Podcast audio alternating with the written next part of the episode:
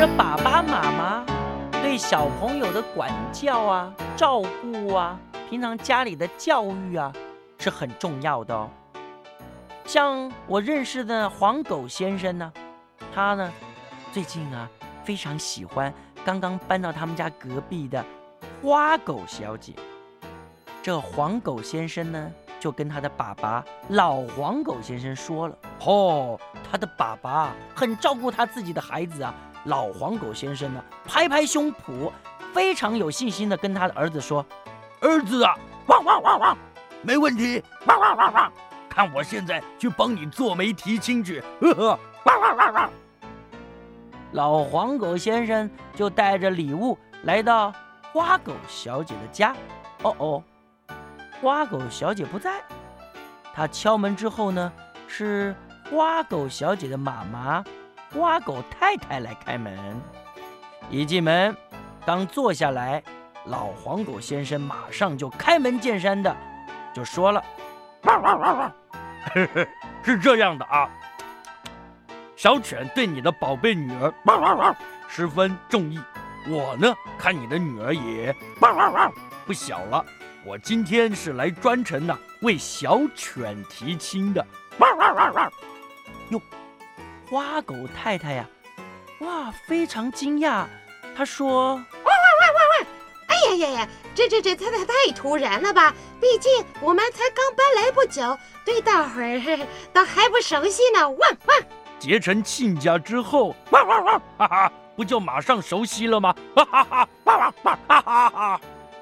老黄狗啊，他用一连串豪放的笑声和快乐的叫声打断了花狗太太的话。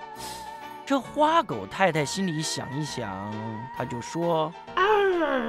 那呃，恕我直言呢，我想知道您的儿子，哎呀，他是一个绅士吗？哈哈，当然，他汪汪汪汪，当然是一个绅士，汪汪，他他他他很有教养的，汪汪汪汪，哈哈哈哈！老黄狗先生嘿嘿地笑着。花狗太太看到老黄狗先生这么得意的样子，嗯，就知道。老黄狗先生十二万分的为他自己的儿子啊感到骄傲，可是不得不想的是，大部分啊，大部分的父亲母亲大概都是这样子的吧？哎，我得再问得更具体一点哦。于是花狗太太他又问老黄狗先生说：“汪汪汪！哎，那我要请问一下啊。”黄狗先生啊，他吃东西的时候有没有发出声音啊？哦，他很关心这平常在生活中的礼貌的问题。老黄狗啊，他想了一下，就硬着头皮说：“汪汪，呵呵，没有，汪汪，一点声音都没有，汪汪汪。”其实啊，嘿嘿，这黄狗先生呢，平常吃东西的声音，哎呦，大的吓死人呢。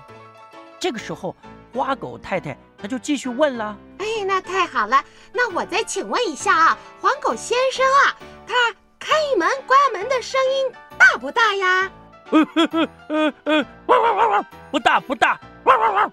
其其实啊，一点声音都没有呢，哈哈，汪汪汪汪。”老黄狗先生呢，非常诚恳的这么说。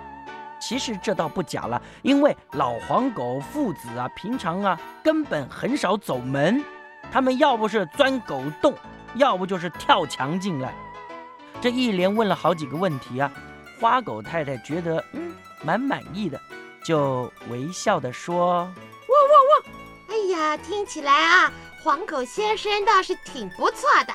汪，那就让他们两个年轻人先交往看看吧。”哈哈哈。太好了！汪汪汪！好，谢了，谢了！汪汪汪汪汪！老黄狗先生很高兴，兴冲冲的立刻起身告辞，想赶快回家告诉自己宝贝儿子这个好消息。花狗太太送他出去的时候，哦哦，结果发现老黄狗先生放着一个好好的门不走，竟然嗯翻墙出去！呜呜呜！真是的。这个爸爸这么粗鲁，我就不相信他那个儿子会多绅士。花狗太太嘟着嘴，心里很不高兴，马上就改变了主意，不想跟这对父子做好朋友喽。